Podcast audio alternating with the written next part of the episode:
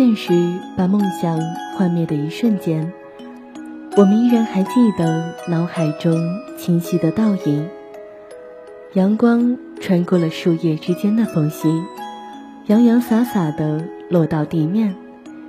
我们踏着时光的碎片，一步一步走进生命最美的瞬间，恰似一股沁人心脾的山泉，缓缓地流入心间，耐人寻味。本期的旅行日记，和你一起来到东方瑞士甘南。当拉卜楞寺和朗木寺的晨钟在炊烟中静静响起。朝阳正在早课大殿的金顶上丝丝飘洒，天葬师平和地送别逝去的身躯。河水正从雪山和草场之间缓缓地流下，游客的喧嚣在高寒的安多止步。藏民们依旧保持着他们的淳朴与善良。老者们虔诚地磕着长头，匍匐在山路。牦牛与骏马在草原上依旧自由自在地徜徉。我看到真诚的笑容从人们的脸看绽开，青稞与酥油相遇后，在手中弥散起香气。这一切的一切，都是我最美好。难忘的回忆。甘南，全名为甘南藏族自治州，位于青藏高原西北边缘，甘肃省南部。甘南州大多都是藏族同胞，所以这里的人们都很虔诚地信奉着藏传佛教，以至于佛教文化。遍布着这里的每一个角落。身处甘南，身边随处可见恢宏的佛教寺院，以及前来虔诚朝拜的藏族信徒。灿烂精致的艺术瑰宝，色彩鲜艳的僧侣和房子，奇幻的高原神话，还有随风飘动的经幡和风马。这些都构成了甘南绚丽的宗教文化。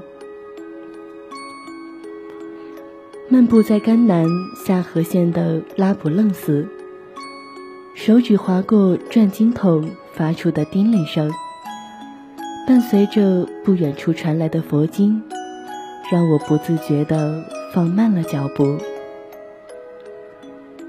这里拥有全世界最长的转经长廊。绵延近四公里，环绕着整个寺院。转经轮依次排列着，上面会有各式各样的法轮。每个法轮上都会有梵文的六字真言，每个桶里都装有指印经文。来到此地的人们都会绕寺一圈，转动左右的转经筒。为自己积累功德，也是让自己内心沉静下来的一种方式。继续向前行，眼前出现一条美丽的峡谷。沿着峡谷向上徒步前行，沿途的仙女洞、老虎洞和眼泉，以及为之相关的神奇传说。与美丽风景的奇妙结合，在我脑海中挥之不去。深入峡谷，几次体验到穿过狭窄石林，突然开阔晴朗的感受。几片开阔的草坪上，野花遍地。平坦的草甸让我生出在此野餐的念头。一直沿山向上。到山顶后，视野便开阔了很多。红石崖对影眼前，随手一拍都是一张绝美的照片。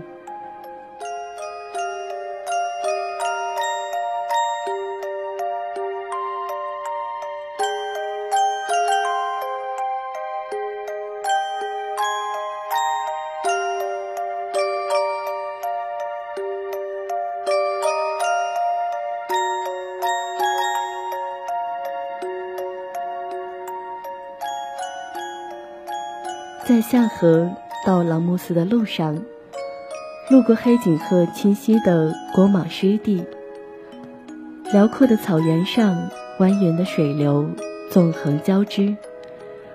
这个时节，果莽湿地不见夏日葱郁的绿，水边的红衔接黄绿交错的草原，蔓延到远处黄河的山峦之下，交汇出高原秋日最壮丽的色彩。我踏着草原湿地的斑斓长毯，在柔软的草地中。找寻宁静的世外桃源。不久便到了朗木寺，其实它并不是一座寺院，而是一个小镇的名字。地跨四川、甘肃两省，被誉为“东方小瑞士”。蜿蜒的白龙江将小镇一分为二。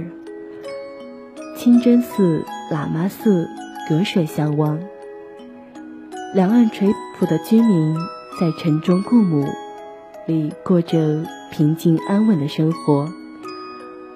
草原山林环绕，日早间的晨暮，傍晚的夕照，都给这座宁静的小镇更添瑰丽。看着雄伟险峻的山势。将扎尕那围成了一座天然石城。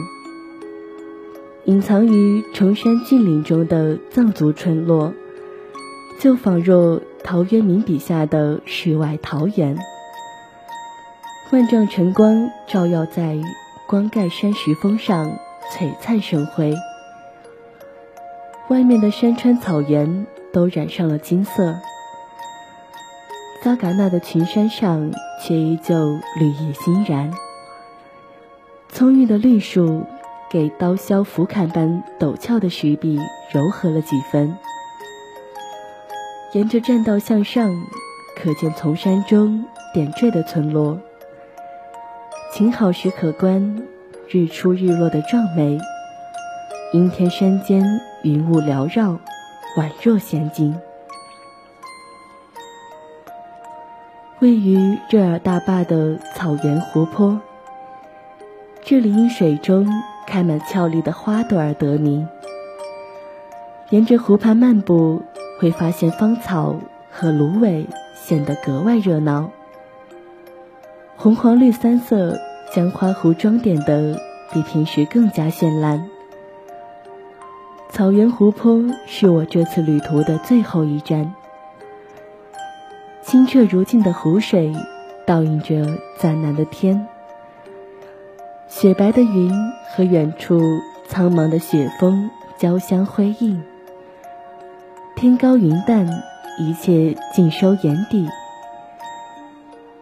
拒绝了城市的喧嚣，反而更能让我拥抱着自然的寂静。